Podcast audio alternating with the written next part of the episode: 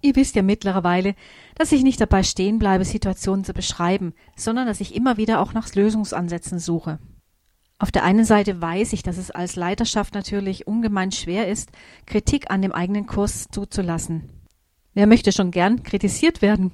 Und doch gehört das Hinterfragen und das konstruktive Kritisieren für mich zu einer Gemeindekultur, in der Leben entstehen kann.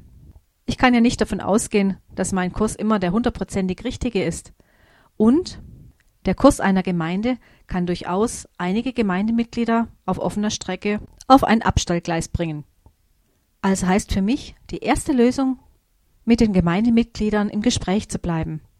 Manche Gemeindemitglieder leiden familiär an der Gemeindesituation. Sie brauchen erstens das Gefühl, gesehen zu werden, zweitens das Gefühl, dieses Leiden ansprechen zu können, ohne dass gleich vermutet wird, dass sie sich destruktiv zur Gemeindesituation äußern. Vielleicht brauchen Sie etwas, das ich umgekehrte Freisetzung nenne. Das heißt, die Freisetzung und die Einsetzung nicht in ein Amt, sondern zurück in die Familie. Ein weiterer Lösungsansatz für mich ist immer ein offener Umgang miteinander überhaupt, von Leiterschaft zu Mitgliederschaft und umgekehrt. Kritik sollte zugelassen werden, sofern sie konstruktiv ist. Und noch eine letzte Bemerkung zum Thema Gaben. Je enger die Vorstellung einer Gemeinde insgesamt zum Thema Gaben ist, desto schwerer haben es Menschen mit ganz besonderen Gaben. Und es gibt sie, die absonderlichen Gaben, die nirgendwo hereinzupassen scheinen.